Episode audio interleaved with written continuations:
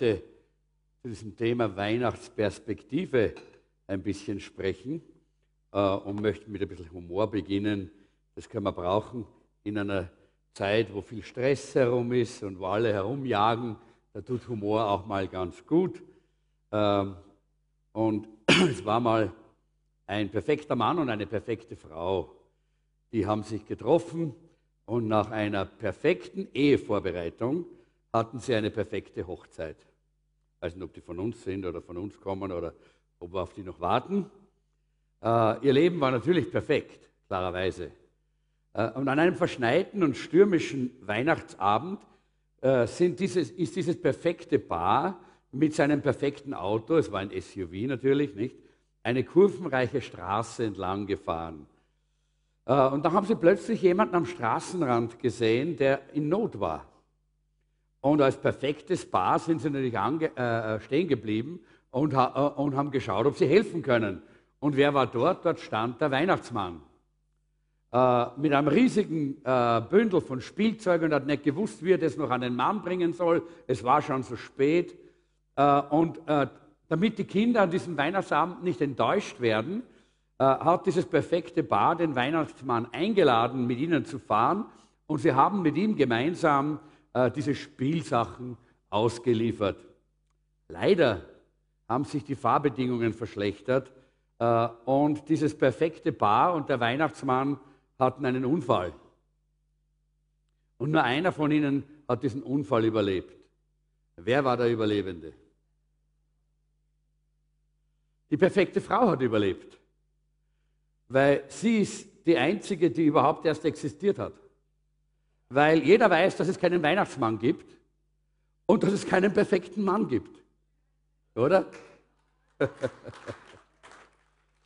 also, äh, wenn es keinen perfekten Mann und keinen Weihnachtsmann gibt, dann hat wahrscheinlich diese perfekte Frau am Steuer gesessen und darum hat es einen Unfall gegeben. okay, so viel für Weihnachten. Ein bisschen Humor muss sein. Äh, Perspektive ist ja gut. Äh, Weihnachtsperspektive gibt es ja von verschiedenen Seiten. Und ich möchte, möchte uns eine Weihnachtsperspektive vielleicht auch an, diesem kleinen, äh, an dieser kleinen Zeichnung zeigen, die jetzt gleich da kommt. Und da heißt es, Gott hat uns seine Liebe gezeigt, indem er seinen eigenen Sohn hergab. Was für eine Liebe. Wir sollten ihm nacheifern. Und was sagt der kleine Bub? Nein. Seine Perspektive ist, bitte, ich möchte das nicht auch, sondern ich möchte das nicht nachmachen. Äh, weil er hier eine andere Perspektive hat als äh, die Eltern. Äh, und dann können wir vielleicht noch eine, nehmen wir das Video auch gleich, wir haben noch eine, eine, eine Weihnachtsperspektive. So kann man auch Weihnachten sehen, von der Perspektive, wieder von einer kindlichen Perspektive aus. War eigentlich Weihnachten, bevor ich da war? Mama und Papa haben bestimmt verschlafen. Keiner hat Papa beim Einkaufen geholfen. Und wer hat mit Mama den Baum geschmückt? Oder mit meinem Onkel Spaß gemacht?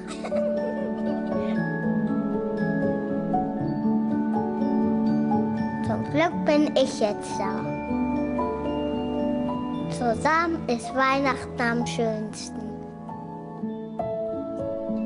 fröhliche Weihnachten.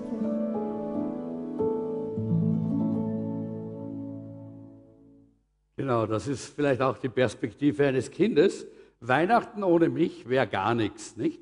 Das wäre ja überhaupt kein Weihnachten. Und ich denke, es ist schön, dass wir uns einmal ein bisschen über die Perspektive von Weihnachten äh, auch äh, ein paar Gedanken machen. Wir finden ja die Weihnachtsgeschichte im Lukas-Evangelium Kapitel 2.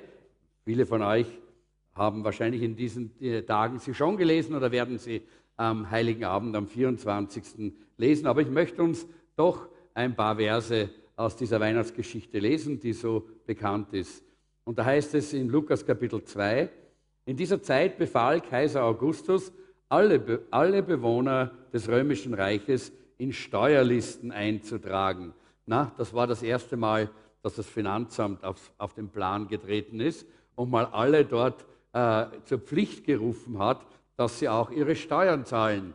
Ähm, das ist ja auch ein Teil der Weihnachtsgeschichte, die ganz interessant ist, die uns eigentlich auch ansprechen sollte, weil die Bibel sagt, auch wir sollen dem Kaiser geben, was des Kaisers ist, und Gott geben, was Gott gehört. Das heißt, die Steuern gehören dem Staat äh, und wir wollen damit auch treu sein.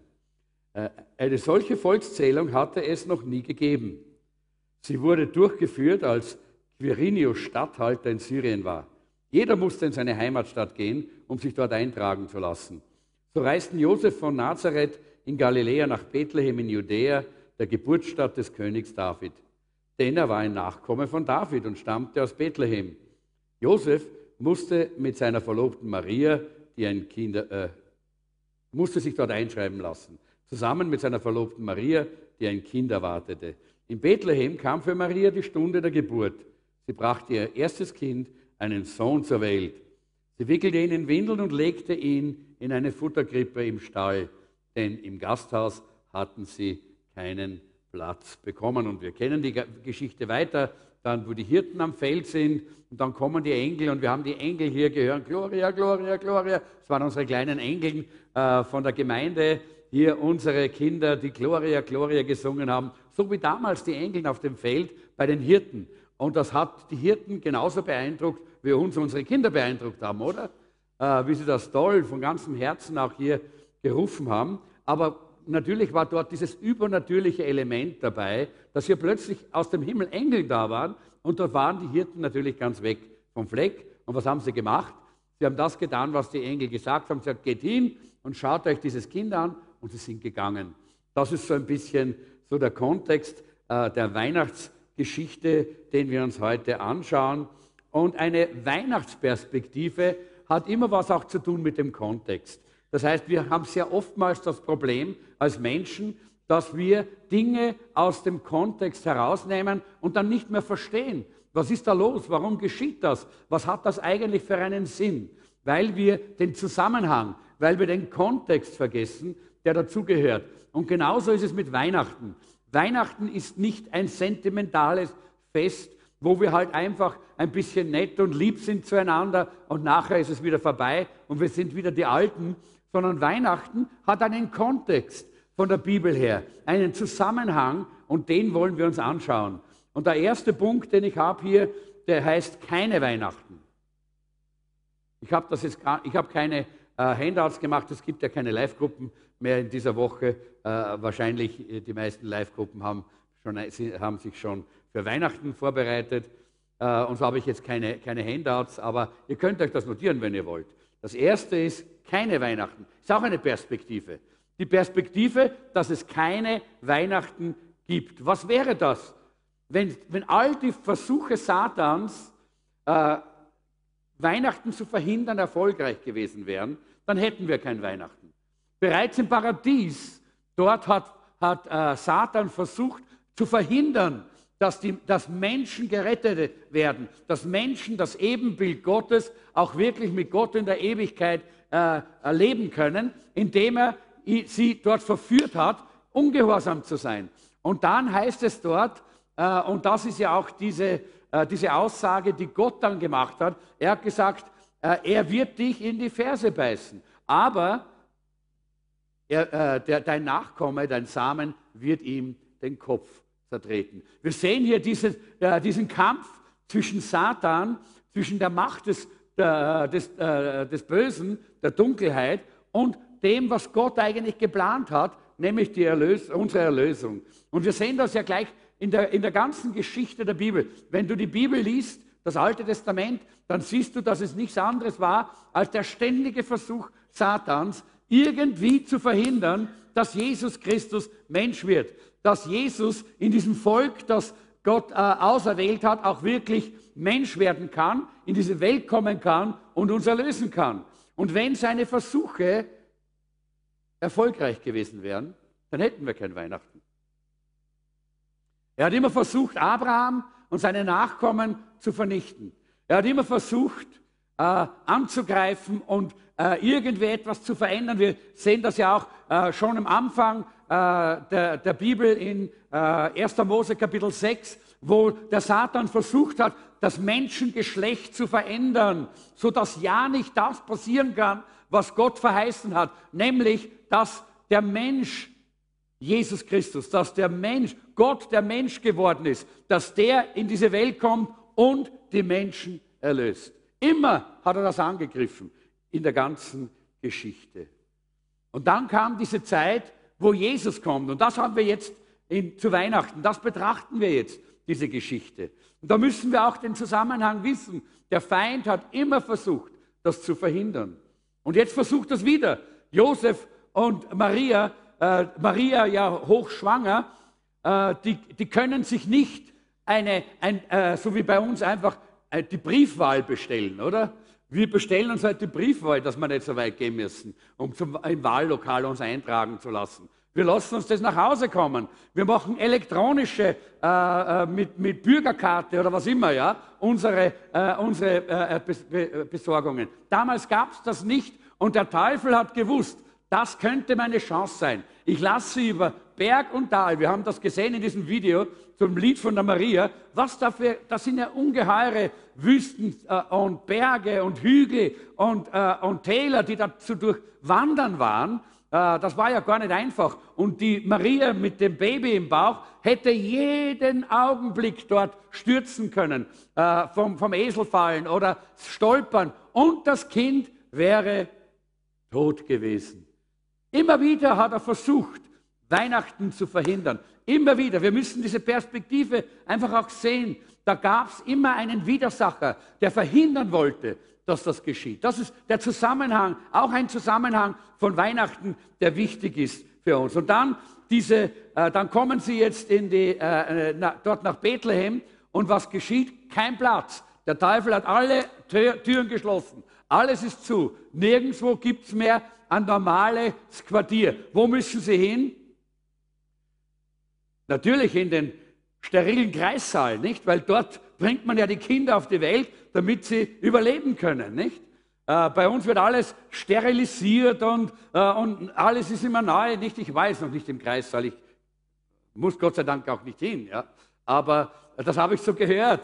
Und das ist ja klar, wir, wir, äh, wir haben alle Angst vor Infektionen und vor Viren und vor Schmutz und allem, was da reinkommen kann, was genau das wieder bewirken kann, was der Satan wollte.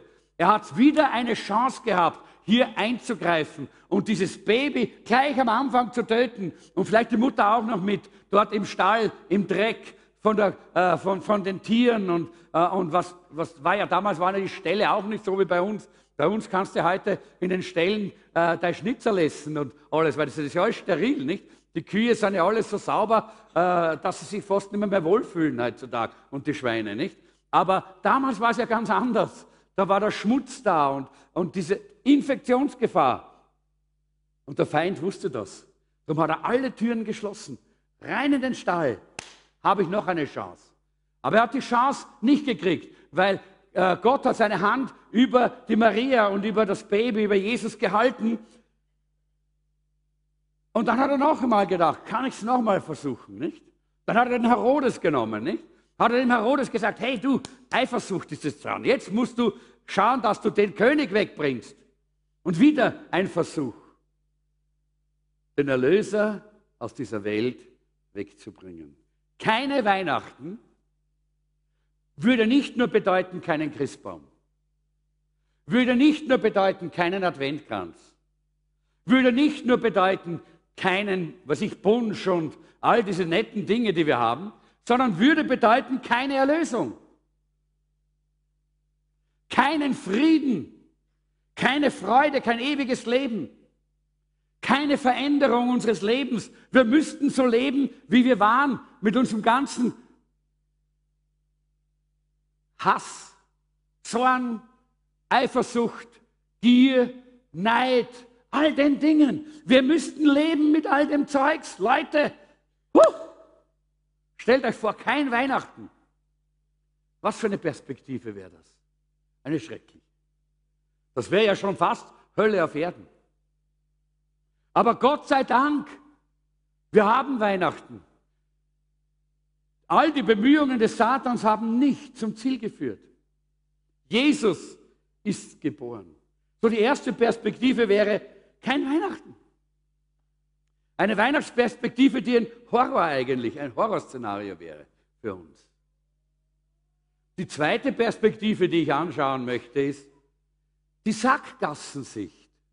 Weihnachten ist eigentlich ein Fest der Sackgasse. Wir sehen, dass, die, dass zu der damaligen Zeit alle in einer Sackgasse waren.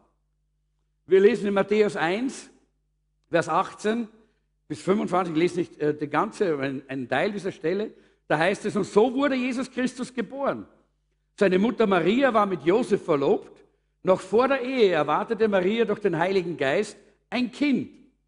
Josef wollte nach Gottes Geboten handeln, aber auch Maria nicht öffentlich bloßstellen.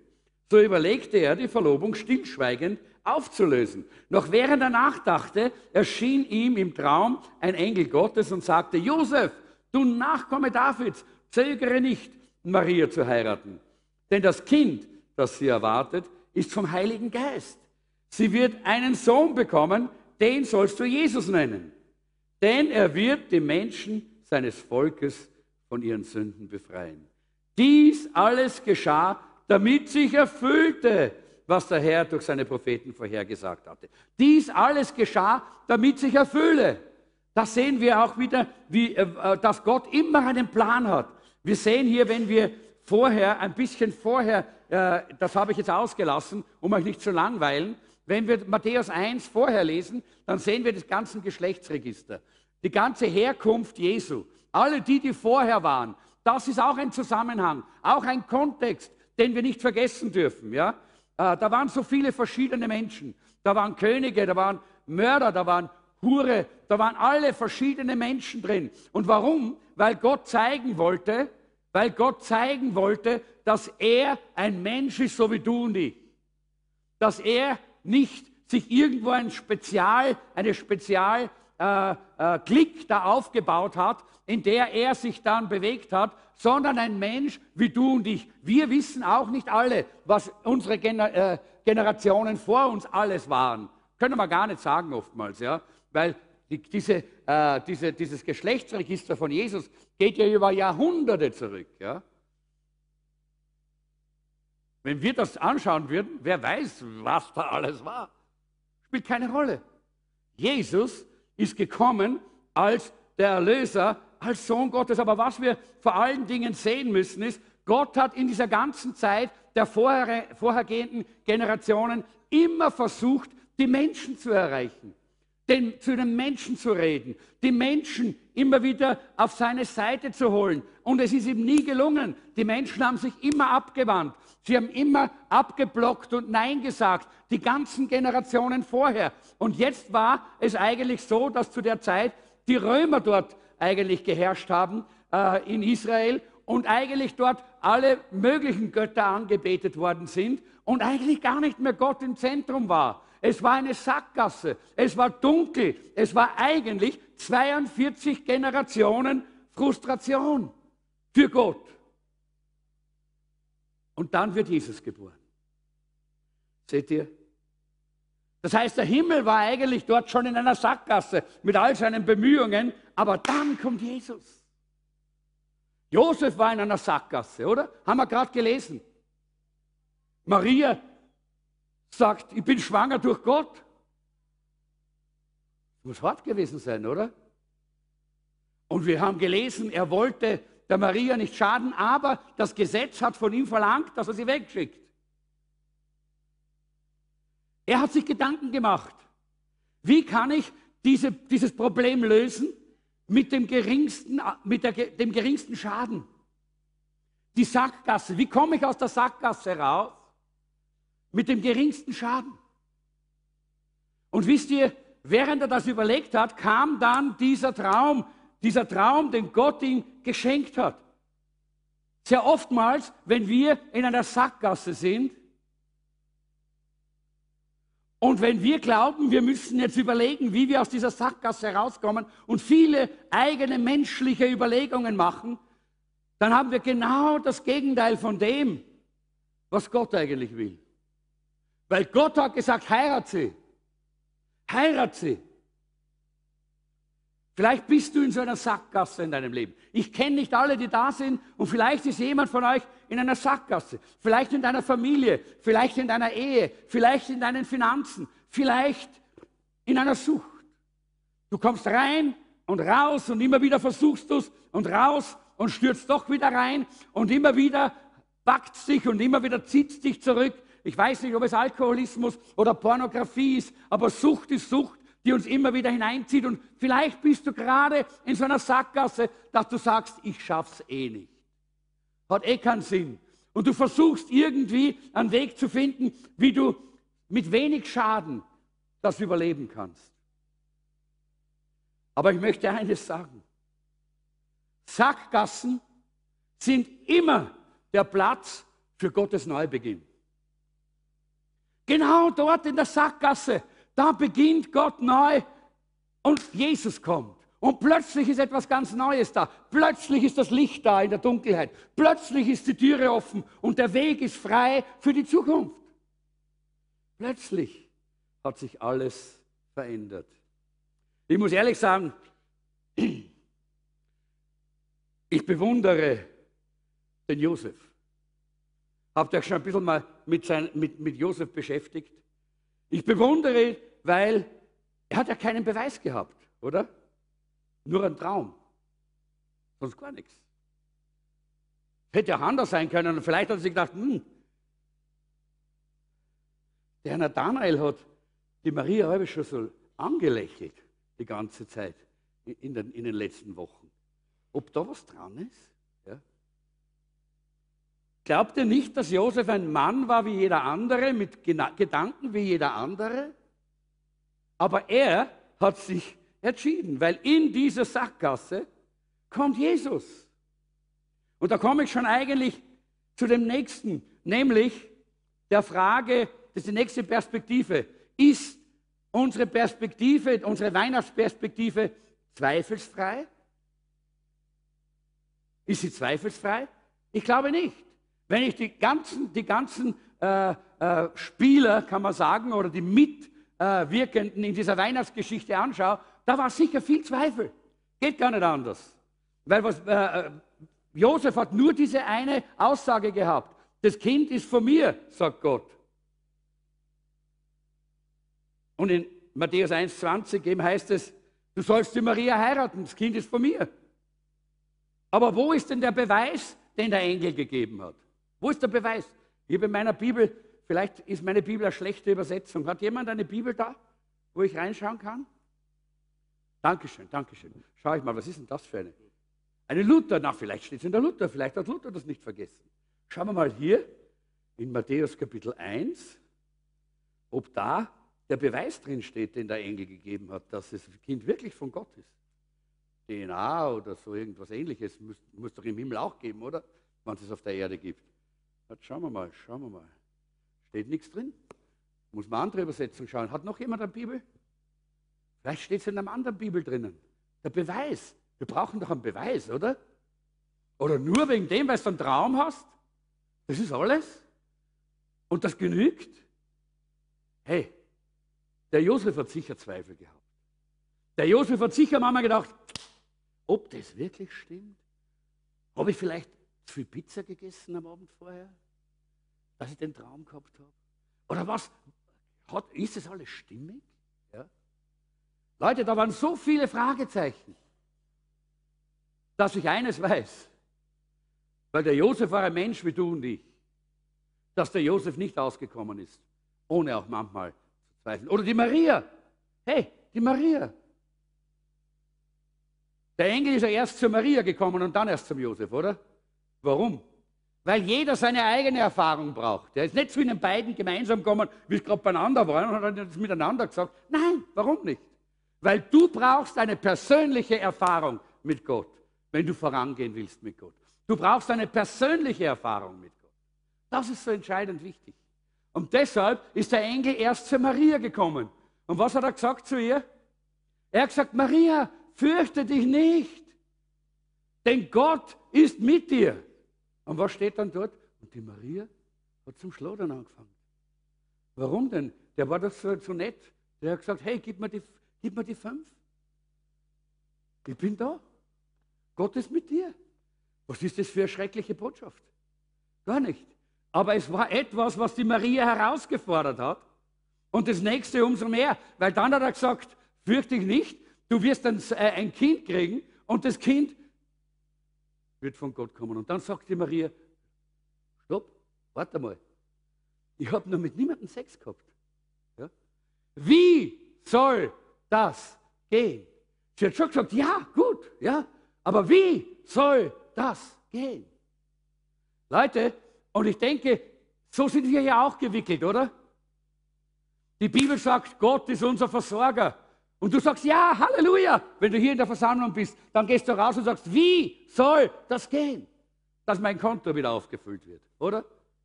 Oder du bist krank und hast Schmerzen und du sagst, ja, in der Bibel steht, der Herr ist unser Arzt. Und du sagst, super, das glaube ich, wenn du hier bist in der Versammlung. Und dann gehst du raus und sagst, wie soll das gehen, dass ich gesund werde? Oder dass unsere Ehe wieder in Ordnung kommt. Wie soll das gehen? Das ist der Zweifel, den auch die Maria gehabt hat. Und sicherlich auch der Josef. Und Leute, ich glaube, das ist sehr wichtig, dass wir eines verstehen. Glaube, und jetzt müsst ihr den, den Satz müsst ihr euch ein bisschen auf der Zunge vergehen, äh, zergehen lassen. Das ist nämlich ein wichtiger Satz. Glaube ist nicht die Abwesenheit von Zweifel. Glaube ist nicht die Abwesenheit von Zweifel, sondern die Kraft, den Zweifel zu besiegen. Halleluja. Das ist der Unterschied. Glaube ist nicht die Abwesenheit. Wenn du mal ein bisschen zweifelst und sagst, ja, wie soll das gehen oder Gott, kannst du da eingreifen oder hast du schon, äh, wie kannst du da was tun bei mir? Das ist keine Sünde. Das ist auch nicht Unglaube. Weil Glaube ist nicht die Abwesenheit von Zweifel, sondern Glaube ist die Kraft, den Zweifel zu überwinden. Der Josef hat den Zweifel überwunden, den er sicher gehabt hat, wo er gesagt hat, kann das wirklich sein, dass da plötzlich der Heilige Geist in meiner Maria ein Kind macht? Menschlich völlig undenkbar. Ist noch nie geschehen. Wie soll das jetzt passieren? Aber er hat dieses Wie überwinden können durch seinen Glauben. Weil er Glauben an Gott gehabt hat, weil er Glauben gehabt hat an das Wort Gottes und an das, was Gott gesagt hat. Und das hat ihm geholfen, diesen Zweifel zu besiegen. Leute, das sollte uns für Weihnachten eine Botschaft sein.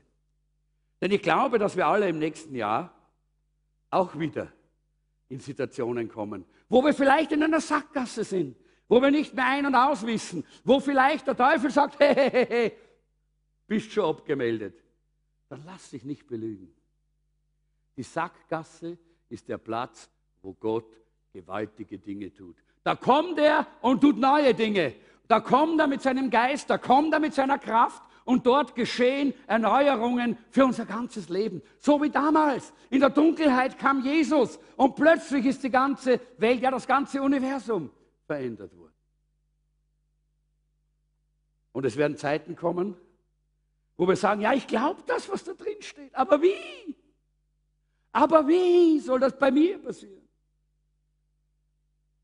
Es gibt ja Leute, und wir haben so jemanden in unserer Verwandtschaft, die sagen, ich kann nicht glauben, dass das so einfach ist, dass man von seinen Sünden befreit wird.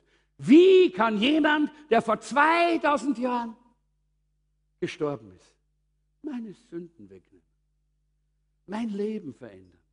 Mir Frieden geben, mir ein neues Leben geben. Wie? Man glaubt, dass es Jesus gegeben hat, man glaubt, dass die Bibel auch Wahrheit ist, aber wie? Dieser Zweifel, Leute, ist ganz normal im Herzen von Menschen. Wir haben gemerkt, wenn wir den Zweifel überwinden durch Glauben, dann werden wir gerettet. Denn durch Glauben wird man gerettet, sagt die Bibel. Durch Glauben wird man gerettet. Wenn man in seinem Herzen glaubt und mit dem Mund bekennt, dann wird man gerettet und selig. Selig heißt fröhlich, freudig, glücklich. Halleluja. Leute, Weihnachten ist so toll. Aber wir brauchen die richtige Weihnachtsperspektive. Und ich möchte noch damit schließen, dass ich dich einfach noch einmal einlade, an diesem Weihnachten wenn du in einer Sackgasse bist, ganz gleich, auf welchem Gebiet deines Lebens, dann komm heute und sag, Herr, super, ich bin in der richtig, am richtigen Platz. Das ist der Platz, wo du wunderbare neue Dinge tust. Und wenn du das dann so dem Herrn gesagt hast, dann kommen auch die Zweifel, wie soll das geschehen? Und dann möchte ich dich einladen, dass du an den glaubst, der damals geboren worden ist. Wie heißt er denn? Die Bibel sagt, wie sagt die Bibel? Denn uns ist ein Kind geboren, ein Sohn ist uns geschenkt. Er wird die Herrschaft übernehmen, man nennt ihn wunderbarer Ratgeber. Wenn du in der Sackgasse bist und nicht mehr weißt, wie es weitergehen soll, hier ist die Antwort. Jesus ist die Antwort. Er ist gekommen, er ist der wunderbare Ratgeber. Halleluja. Starker Gott, er hat Macht, in dein Leben einzugreifen, dich zu heilen von jeder Krankheit. Er hat Macht, deine Barrieren zu durchbrechen, auch deine Sucht zu durchbrechen. Halleluja. Ewiger Vater. Er ist es, der dich umarmt. Du bist nie alleine. Er ist dein Vater, auf dessen Schoß du sitzen kannst, wo du sagen kannst, ich bin geliebt von meinem himmlischen Vater. Er ist immer mit mir. Er umgibt mich und er sorgt für mich. Er ist Friedefürst. Friedefürst. Halleluja. Du wirst Frieden haben in deinem Herzen, wo du heute Unfrieden hast. Und das ist die Botschaft von Weihnachten. Welche Perspektive hast du zu Weihnachten und von Weihnachten? Ich hoffe, dass diese Perspektive kein Weihnachten dir ein bisschen Schreck eingejagt hat. Mir tut es das immer, wenn ich denke, ohne Jesus, was für ein schreckliches Leben. Ich hoffe, dass diese Perspektive, dass die Sackgasse nicht das Ende sein muss, wenn wir, wenn wir zu Gott kommen, weil er dort immer was Neues macht, dass diese Perspektive dich begleitet über die Feiertage und hinein ins neue Jahr. Ich hoffe, dass du heute ein bisschen entspannter bist. Vielleicht warst du immer so gestresst, weil du ein bisschen Zweifel gehabt hast, dort und da. Und hast immer gedacht, ich darf keine Zweifel haben. Zweifel ist Unglaube. Zweifel ist nicht Unglaube. Unglaube ist etwas anderes. Unglaube spricht gegen Gott und das, was er tut. Aber Zweifel sagt, wie? Wie soll das geschehen? Gott, wie? Wie willst du das machen? In meinem Leben? In meinem Leben? Wirklich? Ich? Bin ich so wichtig? Ja, du bist so wichtig. Für dich ist Jesus in diese Welt gekommen. Das ist die Botschaft von Weihnachten. Und da wollen wir jetzt auch miteinander schließen. Ich möchte jetzt beten und dann hören wir ein wunderbares Lied, die heilige Nacht. Das soll uns bewegen. Damals in Bethlehem, das war nicht nur so eine, Sache, die so sentimental es war eine ganz entscheidende Nacht. Der Feind hat versucht, Weihnachten aufzuhalten, unsere Erlösung aufzuhalten. Aber Gott hat seine Hand drüber gehalten. Und heute will Gott seine Hand über dein Leben halten. Aber er tut es nur, wenn du ihm die Einwilligung gibst. Wenn du sagst, ja, auch wenn ich dieses Wie nicht beantworten kann. Auch wenn ich manche Fragen nicht beantworten kann. Ich habe viele Fragen, die ich mir schon notiert habe, die ich Jesus stellen will wenn wir mal drüben sind. Aber ich weiß, ich werde sie nicht stellen, weil dann habe ich die Antwort. Aber ich habe viele Fragen, die, nicht, die ich hier nicht beantworten kann. Aber geht es mir deshalb schlecht? Nein, weil ich weiß, im Glauben kann ich über meinen Zweifel siegen. Und kann vorangehen, weil ich weiß, er, der Friedefürst, er, der, der ewige Gott, er, äh, der starke Held, er hat alles in seiner Hand. Lass uns unsere Augen schließen. Ich möchte es beten, dass, wir das, zu, dass, dass, das, dass das mitgeht mit uns zu Weihnachten. Und wenn dann dieses Lied gesungen wird, Heilige Nacht, dass das tief sich in unser Herz einprägt. Was da geschehen ist, ist für dich und für mich, aber wir brauchen die richtige Perspektive. Herr Jesus, ich danke dir, dass du uns erlöst, erlöst hast. Dein Kommen in diese Welt ist ein herrliches und wunderbares Ereignis, das wir feiern mit Freude. Aber dass wir deshalb feiern, weil wir heute bereits die ganze Geschichte kennen. Herr, wir bewundern die Menschen damals, die bereit waren, über dieses Wie und wann und warum, hinwegzusteigen im Glauben, im Vertrauen, dass du, der ewige Gott, alles unter Kontrolle hast. Und Herr, ich bete jetzt für jeden, der hier ist. Und es gibt einige, Herr, die sehnen sich danach, dass in ihrem Leben etwas Neues, etwas Besonderes passiert, dass sie aus dieser Sackgasse herauskommen. Und ich möchte jetzt beten, Herr, dass du ihnen begegnest in dieser Weihnachtszeit und dieses Neue in ihrem Leben beginnst, weil sie sich zu dir wenden, so wie Josef, so wie Maria, so wie viele andere in dieser Geschichte um Weihnachten, auch die Hirten, die gehorcht haben, die gehört haben und gehorcht haben im Glauben, auch wenn sie nicht alles beantworten konnten. Herr, so bitte ich dich, dass du uns hilfst, dass wir uns so zu dir hinwenden. Dann wirst du uns aus der Sackgasse rausführen. Und ich möchte jetzt keinen Aufruf machen, weil ich glaube, das soll, jetzt, soll sich zwischen dir und dem Herrn jetzt abspielen zu Weihnachten. Aber ich möchte einen Aufruf zum Herzen machen. Ich möchte, dass wir alle unsere Hand aufs Herz legen. Alle. Und wenn du da bist und du sagst, ja, ich brauche jetzt so eine Hilfe in einer Sucht, in einer Not, in einer Krise, dann sagst dem Herrn. Sag, Herr, du kannst mich aus der Sackgasse rausholen. Ich lade dich ein in mein Leben, ich lade dich ein in die Krise, ich lade dich ein in diese Sackgasse. Dort wirst du geboren, so wie zu Weihnachten. Das Licht strahlt hell. Sag das jetzt in deinem Herzen, sag das jetzt vielleicht sogar leise mit deinen Lippen. Dann sag auch noch, und Herr, ich danke dir, dass du mir den Glauben gibst, dass ich über den Zweifel siegen kann. Dass das Wie und das Fragezeichen mich nicht aufhalten kann, sondern dass ich im Glauben daran, dass du alles in deiner Hand hast. Als Wunderrat, als starker Held, als ewig Vater und Friedefürst, dass du alles in deiner Hand hältst, dass ich deshalb vertrauen kann und vorangehen kann und über den Zweifel siege. Danke, Herr, dass du jetzt all die Gebete des Herzens gehört hast. Ich segne jeden, der hier ist, mit diesem wunderbaren Weihnachtsfrieden, den du gebracht hast. Amen. In diesem Sinn frohe Weihnachten und ein gesegnetes neues Jahr von mir. Und wir werden dieses wunderbare Lied jetzt hören.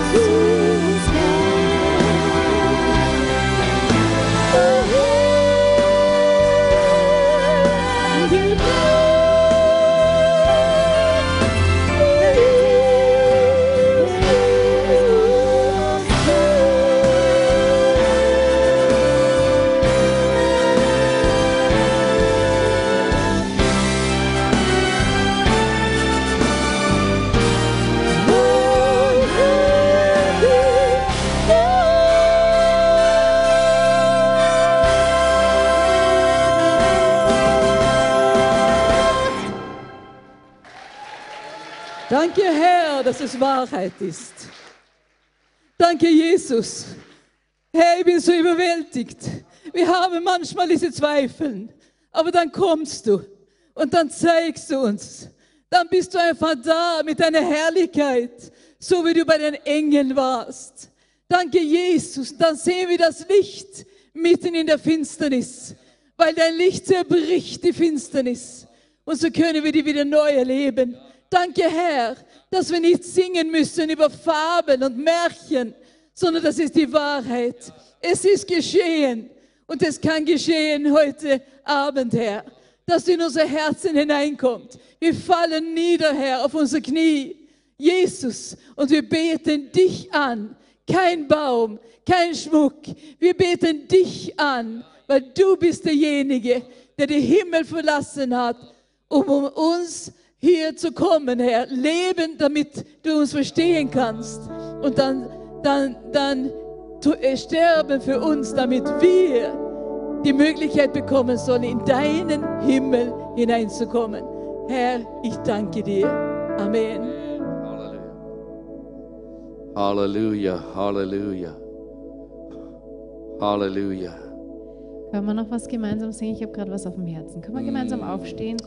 Genau, ich wollte das auch gerade sagen. Lass uns aufstehen, wenn jetzt Jeanette nicht das gebetet hätte. Ich war so dankbar nach diesem Lied. Danke, Jesus, dass du für mich gekommen bist.